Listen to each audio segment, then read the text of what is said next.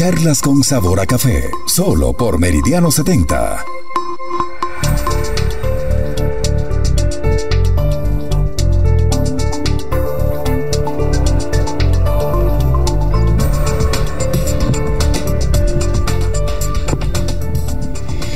Bueno, 9 y 28 minutos de la mañana.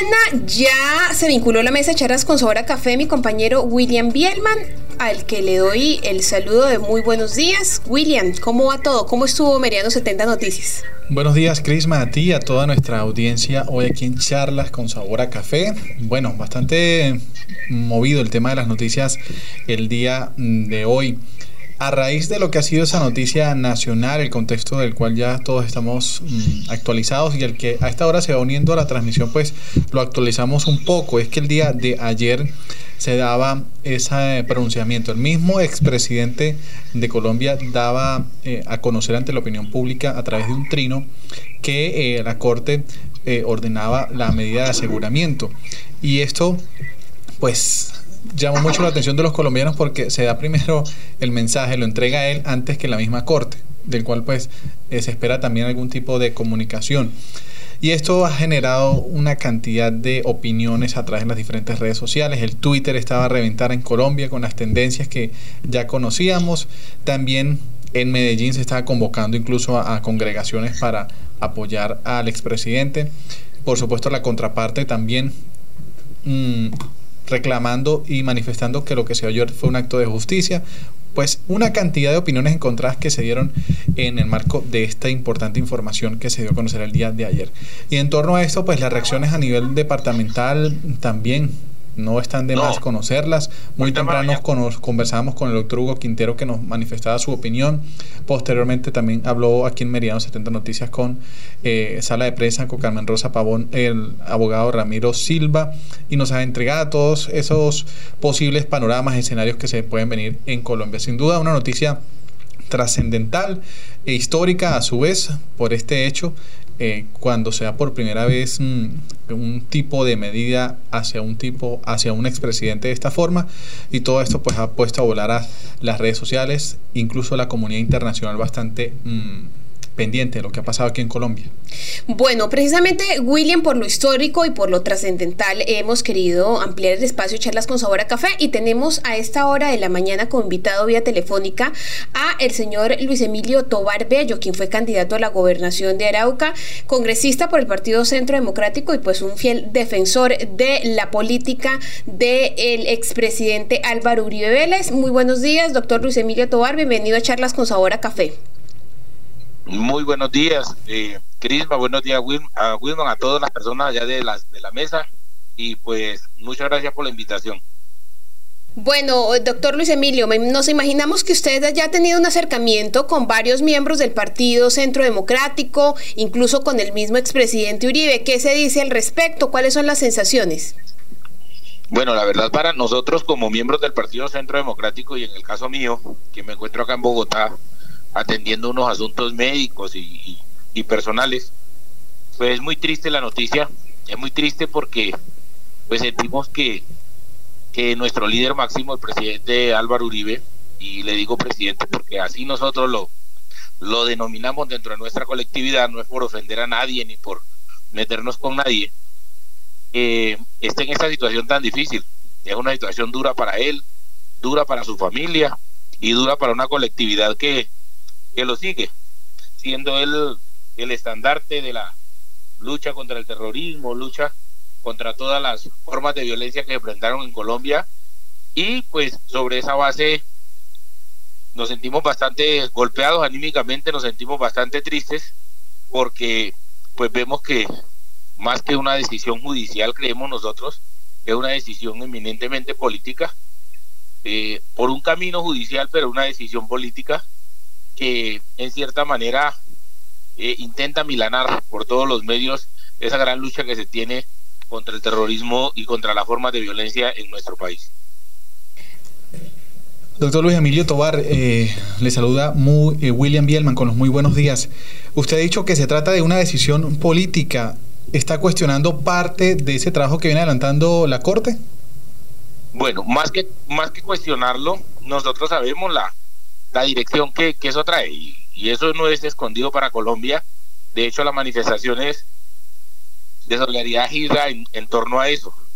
Una decisión de una detención domiciliaria en un momento de pandemia donde todos deberíamos estar eh, enclaustrados en nuestras residencias, una detención domiciliaria en un momento donde el Congreso no, los congresistas no están saliendo de sus, de sus residencias, donde están eh, asistiendo a sesiones de manera virtual y pretender creer que el presidente vaya a interferir en, en, el ejercicio que está haciendo la justicia, pues la verdad creo que, que no era necesaria, no era menester. Esa es la discusión, la discusión de la toma de esa decisión. De que esté encartado en un proceso es normal.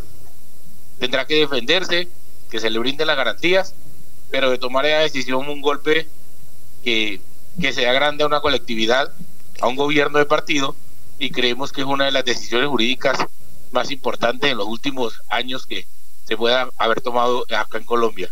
Una decisión jurídica que trae consecuencias no solo jurídicas, sino políticas por la naturaleza y por la personalidad y por la, por la persona la cual, con la cual se tomó la decisión. Doctor Luis Emilio, se habla de una estrategia, una estrategia contundente por parte de la izquierda colombiana para poder tomarse el poder, efectivamente comenzando con eh, retirar al expresidente Álvaro Uribe Vélez del ejercicio político. ¿Creen ustedes en esta teoría? Pues claro, claro que esas decisiones toman repercusiones políticas, como yo le decía. Nosotros representamos la derecha, no extrema, pero sí representamos la derecha, la institución, institución que nosotros no estamos irrespetando con la opinión que damos con respecto a una decisión política. Estamos diciendo y controvertiendo la decisión, no la institución. Y claro está que para ellos es muy favorable que un líder, un estandarte, se encuentre disminuido con problemas eh, o encartamientos jurídicos, lo cual a Milana la, la fuerza de amilana esa, esa existencia cierta que tiene el presidente Álvaro Uribe y la repercusión política que eso trae. Pueda que sea una estrategia, no lo puedo decir, pero la decisión sí definitivamente tiende hacia desnivelar una de esas dos partes y esa parte es la derecha colombiana. Bueno, podríamos decir entonces que se tambalea el centro democrático, doctor Luis Emilio, y cómo ve usted el contexto de lo que pueda pasar aquí en la región araucana.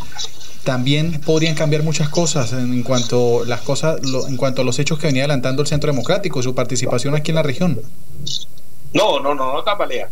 Yo le digo que el Centro Democrático es un partido fuerte. Nosotros seguimos ahí, somos militantes de un partido y obviamente vamos a, a seguir las directrices y obviamente tendremos una participación y una figuración en las regiones.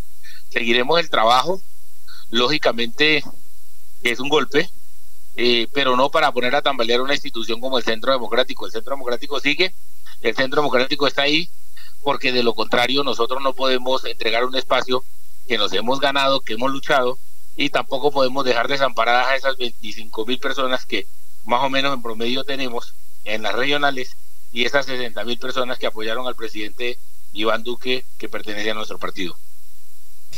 Bueno, doctor eh, Luis Emilio, ya para despedirlo quiero hacerle una pregunta. ¿Han neutralizado a un líder o han despertado a una fiera dormida con esta decisión que toma la Corte Suprema de Justicia? No, la fiera ha estado ahí, sigue estando, sigue estando obviamente, ojalá esperamos le den las garantías para que se defienda. Ojalá que, que, que esa idea que tenemos nosotros y esa opinión que tenemos de que esto fue político sea desvirtuado. Ojalá la suerte que nos espera con el abogado Cadena, eh, pues que está a órdenes de otra jurisdicción, eh, sea buena y que esa, esa suerte que, corre el doctor Cadena, nosotros eh, podamos utilizarla, o nosotros no, la defensa del presidente Uribe pueda utilizarla para que nosotros podamos tener prontamente a nuestro presidente trabajando. La fiera sigue ahí, las ganas siguen ahí, todo sigue ahí, solo que obviamente sí a Milana sí afecta un poco el hecho de tener a nuestro líder máximo, al único presidente que ha contenido en últimas eh, esa expansión de izquierda en todo el, continente y de los únicos presidentes que estaba firme. hoy está afrontando una situación difícil, igual a la de Fujimori, igual a la de otros eh, presidentes de Panamá, eh, a Martinelli que, que tuvieron una situación jurídica en su paso y ojalá espero la supere. La fiera sigue ahí, el centro democrático sigue ahí, las ganas siguen ahí y la fuerza va a seguir apoyando, como le digo, a las personas que creen en nosotros.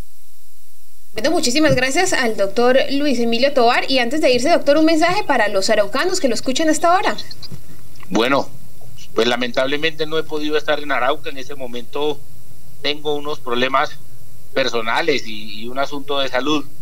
Pero la, la, la intención es decirles que ahí estamos, que vamos a seguir trabajando, que vamos a, tratar de seguir cohesionados en todo lo posible y que no perdamos la fe que en este momento de pandemia nos llega este, esta noticia política que revoluciona el país, pero que tengamos confianza y que tengamos tranquilidad de que de esta vamos a salir. Seguiremos representándolo, seguiremos estando ahí y obviamente Luis Emilio Tobar como araucano seguirá teniendo la posibilidad donde sea de poder trabajar por, por los araucanos.